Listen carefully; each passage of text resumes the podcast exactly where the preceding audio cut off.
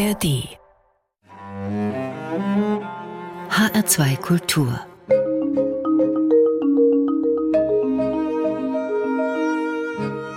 Doppelkopf Heute am Tisch mit Heike Diene Körting. Mein Name ist Hans-Jürgen Mende. Einige Menschen werden jetzt vielleicht Ui machen und andere fragen, wer soll denn das sein? Heike Diene Körting. Diejenigen, die mit Ui reagieren, sind vermutlich Fans der drei Fragezeichen oder andere Erfolgshörspiele, denn Heike Dine Körting gilt als die Hörspielkönigin. Sie ist seit 1973 Regisseurin und Produzentin der drei Fragezeichen, Hörspiele und viele andere Produktionen der Marke Europa. Herzlich willkommen, Heike Dine Körting. Guten Tag, ich freue mich sehr, lieber Herr Mende, dass ich bei Ihnen sein darf und ein bisschen aus meinem Leben erzähle.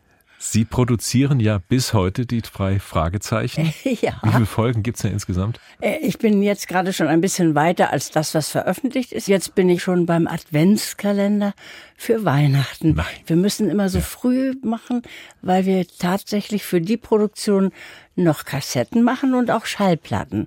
Also Schallplatten werden ja auch in der Klassik und im Jazz produziert, aber Musikkassetten glaube ich gar nicht mehr, außer bei Ihnen. Ja, bei drei Fragezeichen ist es so, dass die Beliebtheit ist derartig groß und es gibt so sehr, sehr viele Sammler, die meines Erachtens noch nicht mal die Schallplatten hören, aber sie wenigstens haben wollen. Und es war ja auch schlau, wenn man früher zum Beispiel eine Schallplatte gekauft hat. Ich kenne welche, die haben immer zwei gekauft. Eine zum Hören und eine zum Bewahren. Und jetzt kann man ja mal bei eBay gucken, wie viel man dafür kriegen kann, wenn man eine nicht geöffnete Schallplatte aus der alten Zeit hat. Ja, oder auch eine Musikkassette. Auch Und die Musikkassette werden gesammelt. auch, ja. Musikkassetten, äh, ja, die sind ja überhaupt erst vor ganz kurzer Zeit für die anderen Sachen eingestellt worden. Ich fürchte allerdings, dass es mit der CD auch nicht mehr lange weitergehen wird. Wir haben so einen Riesenständer äh, außerhalb des Studios, dann dürfen die Kinder sich was mit nach Hause nehmen.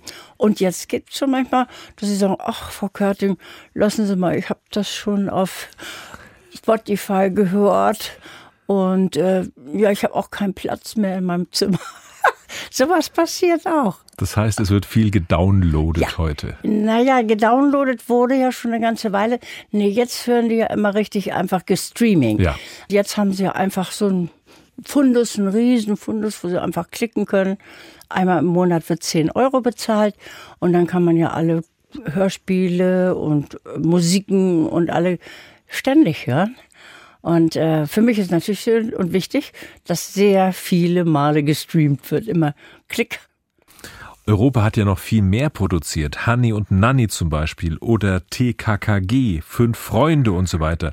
Haben Sie mal versucht zu addieren, wie viele goldene Platin-Schallplatten-Auszeichnungen Sie haben? Ja, also einmal von Produktionen her habe ich insgesamt 3200 Hörspiele produziert in meinem Leben bis jetzt.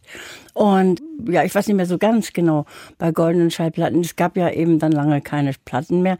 Dann wurde das nachher als äh, Sonder-CD gemacht und da gab es dann für 100 goldene CDs gab es dann so ein extra tolles Ding, was die dafür gebastelt hatten.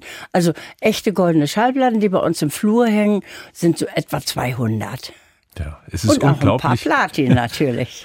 Es ist so unwahrscheinlich, wenn man äh, Menschen auf für drei Fragezeichen anspricht, ja, wie viel dann sagen, ja. Äh, Und zwar nicht nur in die Vergangenheit, sondern auch Leute, die mitten im Leben stehen, die sind 50 Jahre alt, 60 Jahre alt, beruflich sehr erfolgreich. Ja. Und die hören dann jetzt in ihrem voll ausgestatteten Auto drei Fragezeichen eine neue Folge rauskommt. Sie haben also Generationen von Menschen haben sie geprägt mit dieser Arbeit. Genau, und das merkt man natürlich am meisten, wenn wir mal Aufführungen machen oder sogenannte Release-Partys. Bei uns zu Hause in Hasselburg, da passen so 800, 900 Leute ungefähr in die Scheune. Um die Bühne rum werden Decken ausgebreitet. Da können dann die kleinen Kinder sich hinlegen oder hinsetzen.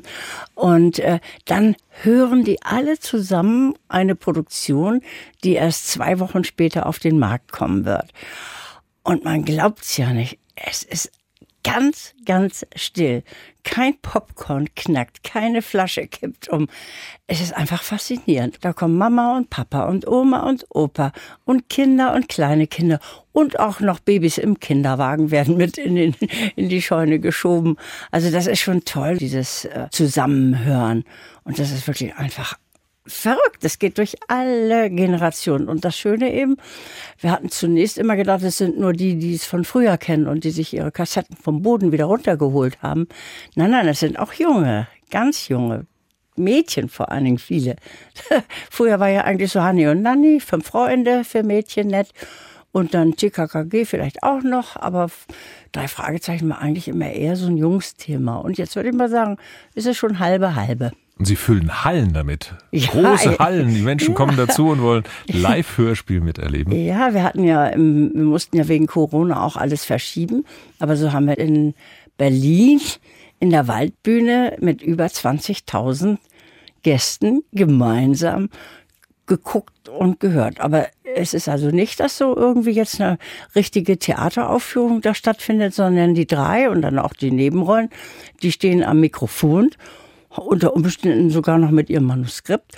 Dann gibt es einen Geräuschemacher und einen Musiker und einen Erzähler dabei. Ja, und dann wird im Prinzip ein Hörspiel inszeniert. Und, und auch nicht irgendwie mit Großkostümen oder so. Einfach so. Wie erklären Sie sich selbst den Erfolg ausgerechnet dieser drei Fragezeichen? Also, als ich das erste Buch der drei Fragezeichen in die Hand kriegte, wir hatten gerade kurz vorher TKKG gemacht. Meine erste Serie war so Huibu und dann Hani und Nanni. Und äh, f- da gab es eine Geheimnisserie und alles Mögliche. Und dann kriegte ich als Buch in die Hand als erstes den Superpapagei. Und als ich den gelesen habe, habe ich gedacht, also das ist einfach so, das wird noch übergreifender äh, einschlagen als alles andere. Das war so ein bisschen das Entree in die etwas höhere Klasse. Äh, Europa da hatte ja am Anfang immer so ein kleines bisschen den Nimbus, weil es ja eben nur fünf Mark kostete. Die Überlebung war ja von Miller und meinem Mann damals Beuermann. Wir machen sie so günstig, wir nehmen das größte äh, Metallstück, aber äh, das war nicht fünf Mark und das muss fünf Mark sein. So und dadurch war aber auch manchmal so verbreitet worden, gerade von der Konkurrenz und auch so ein bisschen neidische Leute, fünf Mark billig, Billig ne? Zeug, ja. Ja, aber äh, es ist einfach ein, ein, ein so spannender Stoff und es ist auch das Tolle ist eben man Rocky Beach kann sich jeder USA vorstellen, war auch schon toll. Und wo könnte das sein? Und die drei in einem Wohnwagen. Und es wird weder gefragt, ob die Eltern was erlauben oder nicht, ob es Ferien gibt oder sonst was. Es findet einfach statt. Und man kann super, super mitraten. Gerade auch so in den allerersten, das sind so Ratedinger. Sie können das zum Beispiel zehnmal, zwanzigmal hören, dreißigmal hören. Wird nie langweilig. Frau Körting, jetzt hören wir Musik, die Sie sich ausgesucht haben, eine Aufnahme mit Olga Scheps und äh, dem vierten Satz aus der Wanderer, Fantasie von Franz Schubert. Danach klären wir mal, was es mit Ihrem Vornamen auf sich hat, denn der ist äh, Ja. sehr geheimnisvoll. Olga Schön. Scheps, warum haben Sie sich Olga Scheps gewünscht? Äh, Olga Scheps habe ich mir gewünscht, weil ich sie erstens mal gehört habe bei einer Freundin zu einer größeren äh, Geburtstagsveranstaltung und dann in der Elbphilharmonie und bin ja Geschäftsführerin von einem Kulturkreis in Hasselburg und dann ist es mir auch gelungen, sie zu uns nach Hasselburg zu locken und eben da hat sie dieses Programm auch gespielt und ich finde sie einfach großartig. Sie ist auch außergewöhnlich, die Frau.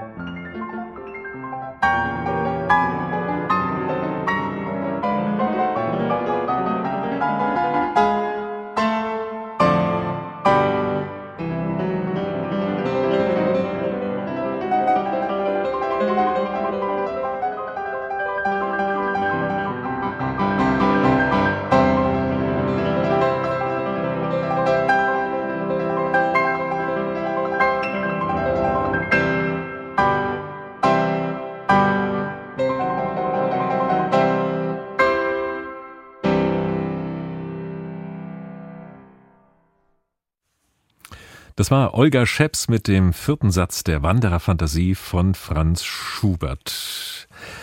H2 Kultur, Doppelkopf, heute am Tisch mit Heike Diene Körting, genannt die Hörspielkönigin. Frau Körting, Ihr Leben ist sehr ungewöhnlich verlaufen, aber das fing schon mal mit diesem Namen an. Heike Diene. Ein Name, ja, den es vorher gar nicht, gar nicht gab, Wunderbar. oder? Meine Französischlehrerin pflegte immer zu sagen, Heike Diene, ein einmaliger Name, ein einmaliges Schicksal. Ein bisschen so ist es ja auch. Ja. Also geboren wurde ich in Talbürgel bei Jena mehr oder minder zufällig, also Ende des Krieges. Der Krieg war gerade vorbei, aber meine Mutter war auf dem Weg von Berlin, die lebte mit meinem Vater in Berlin und war auf dem Weg nach Schlesien zu ihren Eltern, wollte dort Schutz suchen. Und dann kamen mir aber dann die Russen und die Polen entgegen und sie war dann eben auch hochschwanger und hatte eine Adresse bekommen, also in der Nähe von Jena, dass sie da auf einem Bauernhof zumindest für die Schwangerschaftszeit und für die Geburt oder so unterkommen kann. Musste dafür eben Blaubeeren picken und sonst irgendwas. Und als sie das nicht mehr konnte, machte das dann mein elfjähriger Bruder. Ich hatte einen Bruder Klaus, elf Jahre älter, und einen Bruder Uwe, acht Jahre älter.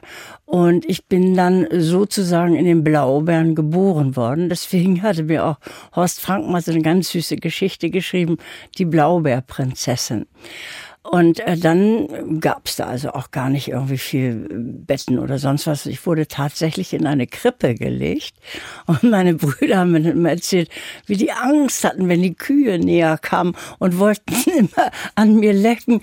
Und ich bin sehr viele Jahre später mal mit meinem Mann runtergefahren, habe mir das alles angeguckt, wie dieser Bauernhof da ist. Und ist alles noch ungefähr so erhalten, wie es war. Also als dann äh, ich geboren war und, äh, und meine Mutter wieder fit, hat sie dann einen kleinen Leiterwagen gekriegt und hat mich dann oben in den Leiterwagen gelegt. Unten drunter versucht noch das eine oder andere, da, was man so mitnehmen konnte, zu essen und machen. Sie hat dann die Brüder an die Hand genommen und dann ist sie zu Fuß nach Lübeck. Zwischendurch wohl auch mal in irgendeinem Treck mitfahren können oder so, aber sie wusste, dass mein Vater in Gefangenschaft in Lübeck ist und war aber inzwischen entlassen. Er hatte sich selber entlassen, war sehr stolz, dass er aus einem Kartoffeldings einen Stempel gemacht hatte, einen Entlassungsstempel und erwartete uns dann beim Milchmann in Lübeck an der Ecke Rohnstraße. Da wurde dann ein Zimmer frei gemacht für uns fünf. Der Milchmann fand das nicht so besonders witzig. Das ist ja so, plötzlich muss man seine Räume teilen und dann kommen da auch noch so schmutzige und dreckige Leute an. Meine Mutter hat es dann ein bisschen schwer gehabt. Ihr wurde es dann auch mal ab und zu das Wasser abgestellt, um zu versuchen, dass wir da endlich abhauen. Und dann kriegte mein Vater aber auch bald einen äh, Zuschlag für einen Dachboden, den er hat ausbauen dürfen. Aber jetzt bin ich auch schon ein bisschen zu weit. Wir sind ja eigentlich bei Heike Diene. eigentlich bei Heike Diene. Wie kam es zu diesem Namen? Zu dem Namen kam es mehr oder minder zufällig. Also beide hatten, mein Vater und meine Mutter hatten, waren sich ganz klar, sie hatten schon zwei Söhne, kommt noch ein Sohn und ich sollte Peter heißen, wie mein Papa. Und da war ich ja naja ein Mädchen. Und da war meine Mutter allein, musste ja überlegen, wie was. Und dann erinnerte sie sich, dass mein Vater im Rahmen der Ahnenforschung, nicht Judennachweis und sowas ähnliches, äh, eine Ur-Ur-Urtante dazwischen war und die hieß Heike Diene. Und hatten die damals schon gedacht, das ist ja ein sehr schöner Name. Und da erinnerte sie sich glücklicherweise und hat dann äh, später auch mit viel Problemen im Standesamt durchgesetzt, dass ich Heike Sina heißen darf. Sie musste schon ein bisschen nachweisen, dass der Name existiert. Jetzt gibt es einige Heike Dienes, die jünger sind als ich. Ich hoffe hauptsächlich, weil sie vielleicht mal mich als Heike Diene kennengelernt haben und dachten, dann nennen wir die auch mal Heike Diene.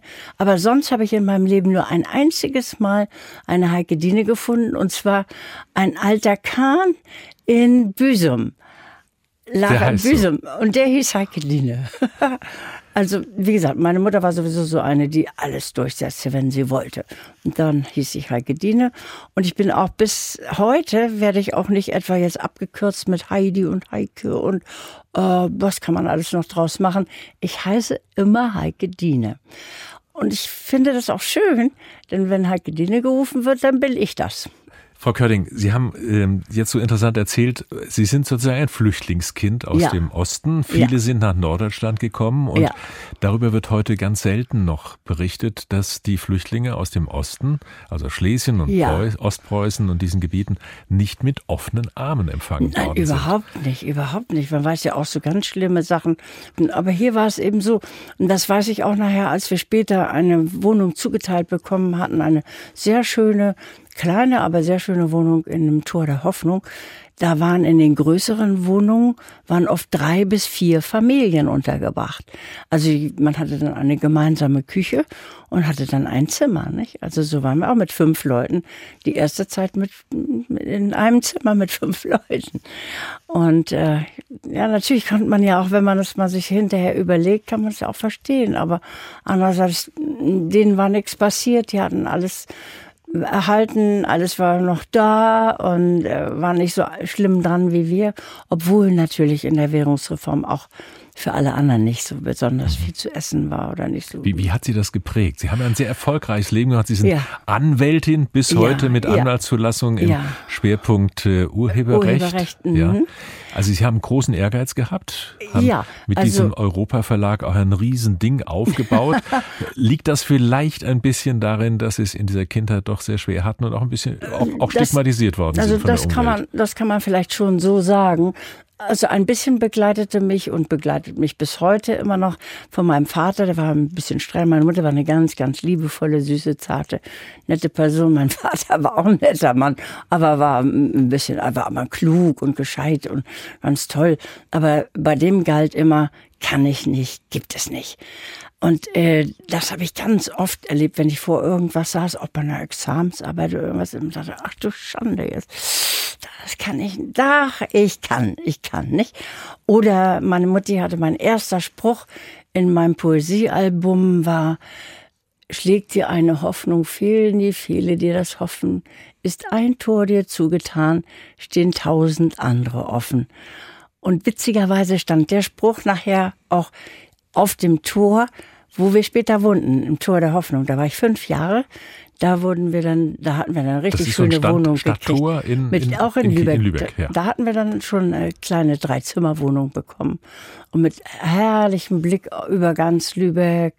Und am Schievenberg hieß das, da konnten wir also, also hatten wir dann eine wirklich schöne Zeit. Ich erinnere meine Jugend als schön, als wirklich schön. Ich weiß aber auch um das, äh, wie schwierig was war. Mein Vater selber ging ja auch einmal pleite mit seiner Firma, war so stolz, hatte eine Baufirma dann irgendwann aufgebaut und hatte das erste Hochhaus in Lübeck bauen dürfen. Ach, waren wir stolz, alle toll, wunderbar. Und wurde bezahlt mit dem Wechsel. Und der Wechsel platzte. Naja, und da habe ich natürlich auch mitgekriegt, wie es eben so war, wenn man, wenn man schon alles sehr, sehr zusammenhalten muss. Und mh, ich habe nie den Ehrgeiz gehabt, unbedingt eine reiche Frau zu werden. Das nicht, aber ich wollte doch auf jeden Fall nicht sowas haben, wie ich das von meiner Mutter dann erlebe und öfter auch noch jetzt im Kopf habe, wie sie dann stand da mit zwei Capri-Netzen, Essen, Zeugs besorgt für uns, schwere Kartoffeln und was und stand an der Bushaltestelle und der Bus kam nicht und dann fing es an zu regnen und so. Ich sehe das richtig manchmal vor mir und heute, wenn ich dann was hab, dann bestelle ich mir ein Taxi, fahre mit dem Taxi los, habe ich fast manchmal ein schlechtes Gewissen, aber ich kann das eben auch genießen. Frau Körting, äh, jetzt waren Sie Juristin. War denn das normal in den 60er Jahren, dass eine Frau Jura studiert, dann noch Anwältin wird? Äh, nein, nicht unbedingt. Also ich weiß noch, gerade in den ersten Semester in Hamburg war ich, habe ich angefangen. Da war mein, einer meiner großen Professoren, mit denen wir später auch sehr befreundet waren, Professor Dr. Bötticher. Ich weiß immer, da saß ich vorne mit zwei Mädchen in der ersten Reihe immer, weil er war auch ein schicker, ein toller Mann, unabhängig davon, was er alles wusste. Also wir saßen dritte Reihe oder zweite Reihe oder erste Reihe vorne und dann ging es immer, wenn er kam, meine Damen, meine Herren. Also da war der Saal voll und wir waren drei Mädchen, vielleicht auch mal ein paar mehr, aber im Prinzip war das noch nicht unbedingt ein Beruf für Frauen. Und ich hatte ja auch nicht unbedingt Juristin werden wollen. Ich hatte das eigentlich genommen als Sprungbrett zur Journalistin. Ah ja. Ich wollte Das eigentlich. Zeitungswissenschaften Ja. studieren.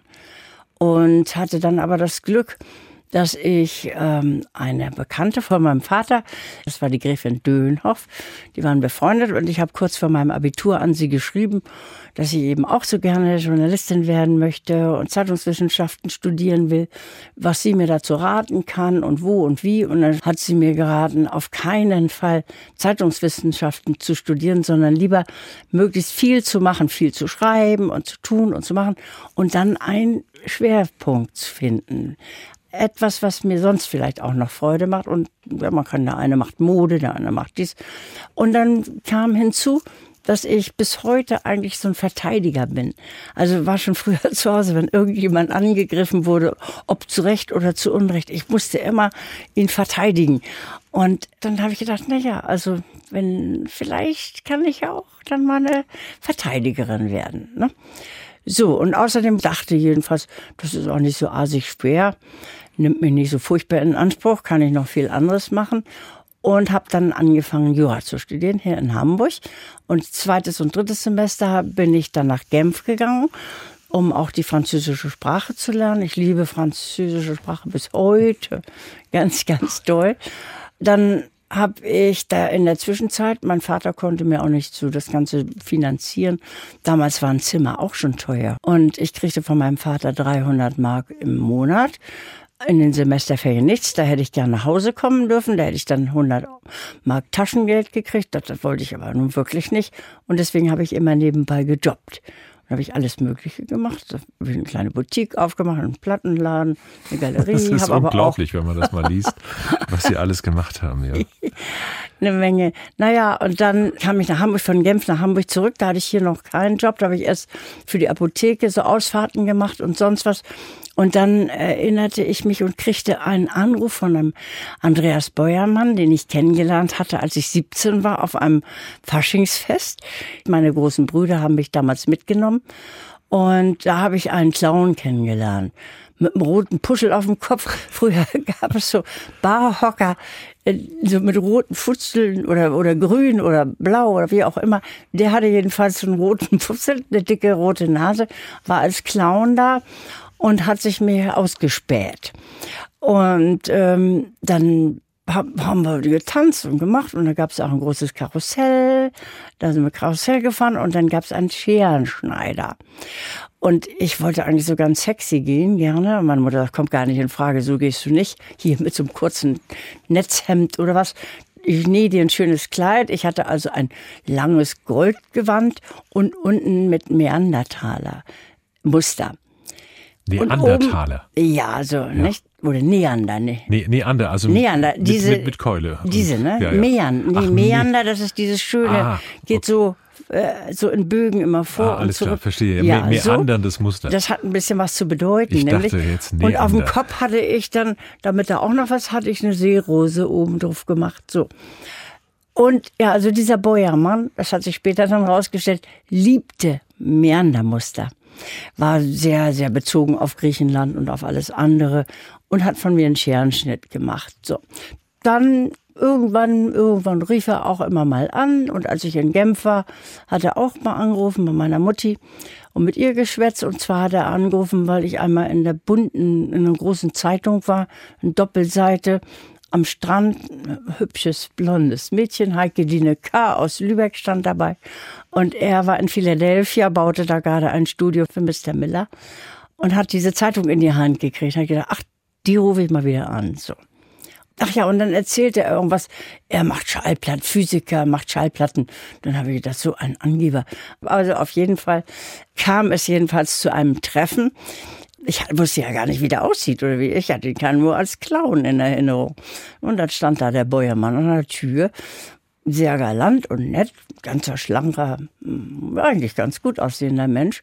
Und dann hat er mich in den zweiten Stock geführt.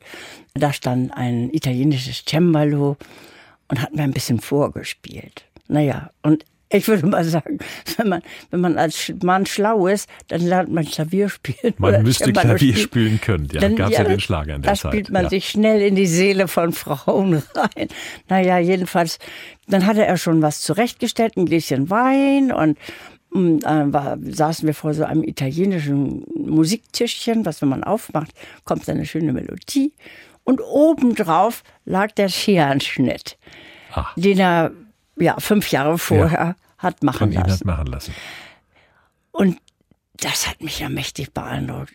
Erst hinterher habe ich mir überlegt, dass er vielleicht immer, je nachdem wer kommt, den Scherenschnitt nach oben legt. Aber so war es dann doch nicht. Also, um es kurz zu machen, er hatte schon angefangen, Kinderhörspiele zu machen. Hatte mit Hans Pitsch, Max und Moritz gemacht und auch äh, schon von Karl May einige Sachen. Und dann habe ich gefragt, ob ich nicht auch irgendwas machen kann. Ich musste ein bisschen Geld verdienen und soll viel schreiben. Bin mitten im Studium. Und dann sagte ich, ja, dann mach mal so. Ne? Dann fing ich an, meine erste Geschichte war dann das Umschreiben von Die kleine Seejungfrau. Und äh, ja, noch so das eine oder andere Jetzt müssen wir dazu sagen, So Dr. dann Andreas an. Beuermann, Ja. ein Musikwissenschaftler und Physiker Ja. und äh, ein Mensch, der sich unheimlich mit alten Tasteninstrumenten beschäftigt hat. Ich glaube, die weltgrößte Sammlung zusammengestellt hat, selbst auch gespielt hat. Es gibt sehr viele Aufnahmen. Ja. Und ich würde sagen, wir hören jetzt mal eine. Oh, das ist schön. Ja, Andreas Beuermann mit François Couperin.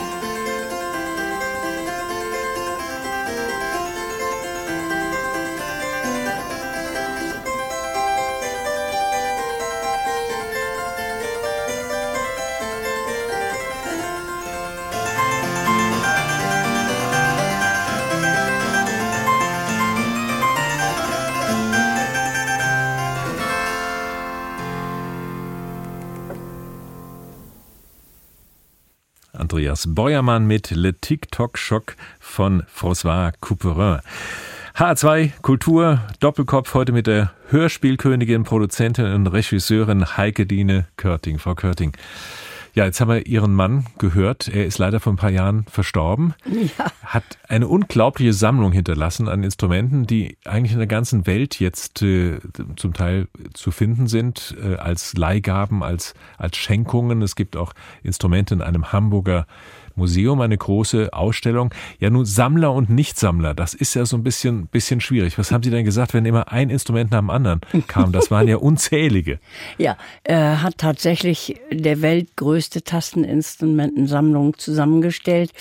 Und wenn man dann mal anfängt, dann ist es natürlich so, er wollte auch nicht von allen möglichen mehrere haben, sondern wirklich die Geschichte durch.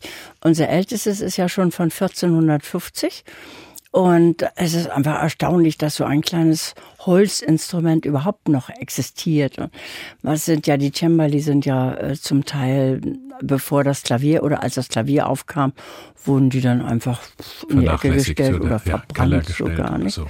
Und dann hat sich das wirklich so zusammengesammelt, äh, dass ich schon manchmal ein bisschen aufpassen musste und zu irgendwelchen Versteigerungen dann mitgefahren bin. ich gesagt so, okay, wir verabreden, eins kriegst du noch und dann Hand runter. Nein, aber äh, ja, es war eben, das war so sein, waren seine Babys. Das war dann auch in einer Zeit, dass er mehr und mehr gesammelt hat, als er sich hauptsächlich um die klassische Musik, um die Instrumente gekümmert hat. Also wir haben tatsächlich dann in Hasseburg äh, unterm Klavier geschlafen, auf dem Klavier gegessen, auf dem Cembalo so. In jeder Badewanne äh, waren ein paar Hölzchen, die da rumschwammen, weil er die brauchte. Denn er hat auch alle selber restauriert. Und das ganz Besondere, weil jetzt das auch was im Museum für Kunst und Gewerbe ist, wir ja mit unseren Freunden Hans Otto und Engelke Schümann das, den Erweiterungsbau gemacht haben. Da war es eben so, dass alle Instrumente spielbar sind. In anderen Museen, da gibt es auch schöne Instrumente, natürlich nicht so viel und vielleicht nicht in dieser konstanten Folge, aber da ist dann eben ein Glasdeckel drüber oder immer große Zettel nicht, nicht spielen und hier soll gespielt werden. Und das war auch eine Bedingung an das Museum, dass es spielbar bleiben soll. Und das ist natürlich schön, wenn man sich anmeldet, selber ein Pianist ist oder Cembalist ist, dann darf man auch gerne kommen und spielen im Museum. Frau Körting, Hasselburg, müssen wir kurz sagen, das ist eine große Gutsanlage in der Nähe der Lübecker Bucht und in diesem herrlichen Gutshaus, das bis heute bevölkert ist mit vielen, vielen Instrumenten. Da leben Sie seit 45 Jahren ja. und teilweise eben auch in Hamburg. Da ist das Hörspielstudio.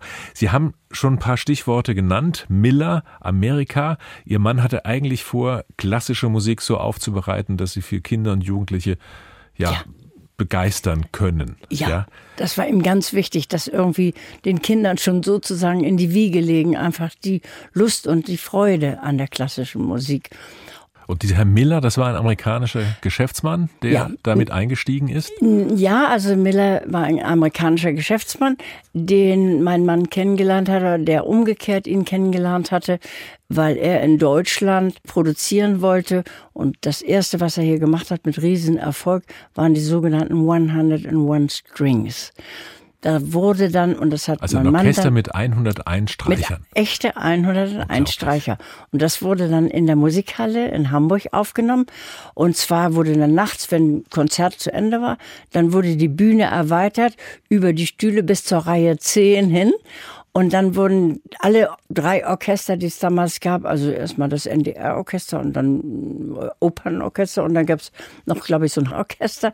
Und die haben dann alle zusammen wirklich es wurde nicht dupliziert, sondern wurden wirklich 101 Streicher gespielt. Und das war dann von Dave Miller Klassik, die ein bisschen äh, zur Unterhaltungsmusik umgewandelt wurde. Hm, hatte auch sehr gute Dirigenten dabei. Und das war dann in Amerika 101 Strings ein riesen, riesen Erfolg. In Amerika waren die Musiker wesentlich teurer zu bezahlen und auch nicht in der Form zusammenzukriegen. Mhm. Und so haben die beiden sich kennengelernt. Dann hat er auch zwei, drei Studios in den USA mal selber eingerichtet und fertig gemacht, der Andreas. Und dann kam eigentlich die Idee, ja, warum machen wir nicht auch noch eine Schallplattenfirma in Deutschland? Und dann haben sie noch den Dr. Wille dazu geholt, ein Freund, und dann wurde die Firma Miller International gegründet. Und die hatte dann angefangen mit einem Label, was dann nicht so besonders gut lief, aber auch schon schöne Sachen gemacht. Also hatte Maurice André aufgenommen, auch Eschenbach und Justus Franz hatten ihre ersten Schallplatten bei meinem Mann eingespielt. Naja. Ja, wie kam es dann zu Europa? Wie kam es zu den Hörspielen? Ja. Richtig. Märchen mit Hans Päsch zum Beispiel, ja. die kenne ich selbst noch aus meiner Jugend. Richtig. Nach, nach so ein paar Jahren Musikproduktion hatte er sich überlegt, dass man was für Kinder, unbedingt für Kinder machen soll. Und dann äh, hatte er Hans Petsch engagiert, erstmal für eine Lesung noch, also da war noch nicht das Hörspiel in dem Sinne. Und das schlug auch sehr schnell ein, hatte also dann auch schon angefangen mit Kamai und äh, auch so ein paar Märchen war ein Regisseur Konrad Halver, der das auch sehr nett machte. Und wie gesagt, ich kam dann, dann dazu und hatte dann mein erstes Hörspielmanuskript geschrieben und äh, habe dann immer neugierig gehorcht, wie das so gemacht wird und dann irgendwann mal gesagt, kann ich nicht vielleicht auch mal selber was besetzen und fertig machen. Und so hat sich das entwickelt und der Conny, der hatte ein Angebot von der Konkurrenz bekommen und war für mich dann das gute Sprungbrett hinein. Ich dann gleich gesagt, so, da ist eine Lücke, da, war die Lücke. da kann ich mitmachen. Ja. ja. Jetzt gibt's ja große Konkurrenz, Computerspiele, natürlich Fernsehen, äh, das Internet, YouTube und so weiter. Was glauben Sie, warum sind die Menschen nach wie vor so begeistert von Hörspielen? Da muss man mal so sagen, sie sind wieder begeistert. Es gab eine Zeit, also das war wirklich enorm, da als der Kassettenrekorder aufkam, da hatte jedes deutsche Kind vier, fünf, sechs Kassetten in einem kleinen Köfferchen ungefähr. Dann kamen die Spiele auf, also diese Konsolenspiele und äh, Tamagotchi und was man alles so mögliches hatte. Und dann ging in ganz kurzer Zeit war das Interesse an den Kassetten vorbei. Ziemlich vorbei. Da gab es dann die Videotheken und wir hatten eigentlich schon damit gerechnet, dass es mal irgendwann ganz mit den Hörspielen in der Form vorbei sein wird und hatten dann auch eine kleine Filmfirma aufgebaut in der Zwischenzeit. Ja, aber dann gar nicht viel später, vielleicht so fünf, sechs Jahre später, wo man dachte, da war der Umsatz bestimmt um 50 Prozent schon weggegangen, merkte man plötzlich, dass es wieder gekauft wird. Und man dachte, mhm. wieso wird das schon wieder gekauft? Wie kann das sein? Vielleicht deshalb, weil man ja mitbeteiligt ist, weil man sich ja so ähnlich wie beim Lesen eines Buches die Person vorstellen mhm. muss und diese ganze Stimmung, die ganzen Welten, also man ist beteiligt dabei, man konsumiert nicht nur. Nee, und dann war das nämlich für die jungen Leute oder für die inzwischen älter gewordenen Leute, die hatten dann so viel Technik und dass das dann auch nicht mehr so sehr Freude machte. Und dann haben sie vielleicht Kinder gekriegt und sich dann überlegt, was hat mir eigentlich als Kind Freude gemacht? Und dann haben sie sich erinnert und wenn sie Glück hatten, hatten sie ihre Kassetten noch auf dem Dachboden und haben sie wieder runtergeholt. Ja, beim Buch ist ja auch so wunderbar, dass man sich alles schön vorstellen kann, eigene Ideen hat, wie sich Figuren vielleicht präsentieren oder wie man sie findet. Und so ist es eben bei der Kassette auch. Man kann die Augen zumachen, man kann sich ins Bett legen, kann zu, zuhören und kann sich eine schöne Fantasiewelt vorstellen. Also auf jeden Fall ist es unglaublich, wie das dann allmählich wieder angestiegen ist. Und jetzt gibt es eben die Hörer von ja, ich würde mal sagen, von vier bis 60, 80. Ja, jetzt hören wir Imusici mit Musik von Vivaldi. Musik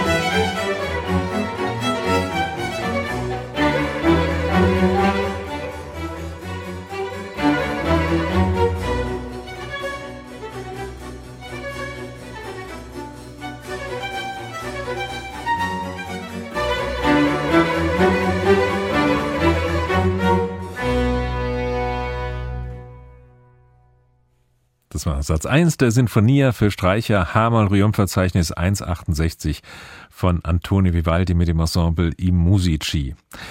Ja, eine Musik, die hat sich Heike Dine Körting gewünscht. Mhm. Das kann man sagen, die Mutter der drei Fragezeichen und viele andere. nett gesagt. Ja, Hörspielproduzentin und Regisseurin hier zu Gast heute bei Doppelkopf auf HR2 Kultur.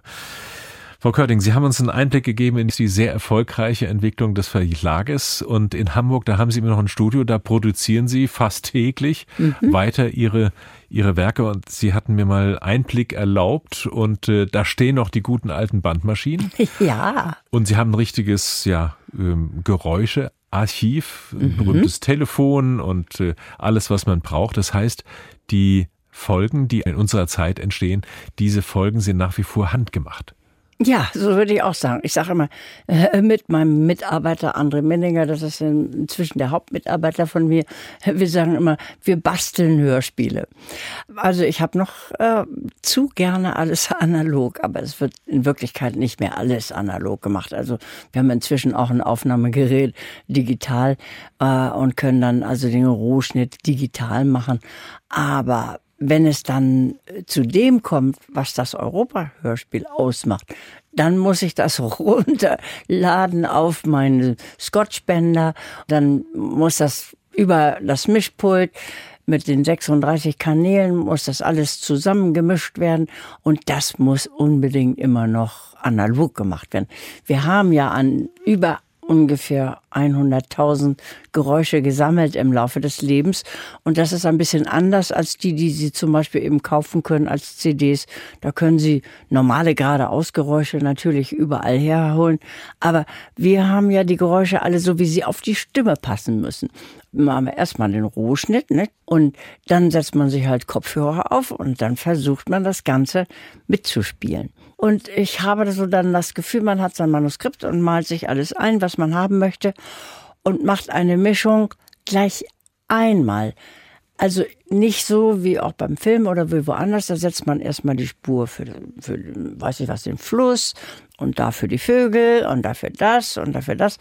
Ich mache das schon gleich alles auf einmal und dann kann ich auch merken, oh, der ist mir zu laut, den will ich ein bisschen rechts haben, ein bisschen leiser machen, da hier jetzt die Schritte so. Ich fühle mich dann als Dirigent. Mhm. Und ja, und wenn das dann durch ist, dann kommt die Musik und die ist einfach die Sahne. Wenn man die Hörspiele hört, ob die alten oder die neuen, ähm, dann ist das wie eine Zeitreise so ein bisschen. Also ja. das wirkt so ein bisschen wie 60er, 70er Jahre. Mhm. Und wenn man in ihre Villa hineingeht oder mhm. auch ins Gutshaus in Hasselburg, auch das ist eine Zeitreise. Sind Sie ein Mensch, der gesagt hat, in der Zeit, da fühle ich mich wohl und da bleibe ich jetzt drin? Ja. Kann man so sagen? So ein bisschen. Ja. ja. Naja, also sagen wir mal, ich gehe schon auch ein bisschen auf Erneuerungen ein. Ich bin nicht so ganz so altmodisch, dass ich das andere nicht gelten lassen würde. Aber ich sag immer so, wir sind wie ein alter Rolls-Royce. Vielleicht. es ist einfach, es gibt mir recht. Ich meine, noch ja, na, ist das, es das, das ist auch ein Geheimnis vielleicht. Welt, das ne? ist vielleicht auch ein Geheimnis. Ja. Ja. Des, des Erfolgs. Frau Körting, wir sind uns ja mehrmals schon begegnet und mir ist immer aufgefallen, Sie haben eigentlich jedenfalls nach außen immer sehr gute Laune. Sie sind ungeheuer freundlich, zuvorkommend, höflich, nett. Ja, Gibt es auch Momente, in denen Sie schlechte Laune haben, denen es nicht so gut geht kann, oder wütend böse. werden? Ja, kann ich auch mal, aber eigentlich nein, ich bin eine Frohnatur. Ich wurde früher schon immer genannt, Heike Tine, du bist eine Frohnatur. Ich bin, hab ja auch eine ganze Menge Unglückliches erlebt. Aber irgendwo habe ich das vom Naturell her, dass ich damit, ja, macht dann traurig, bin natürlich auch schrecklich alles.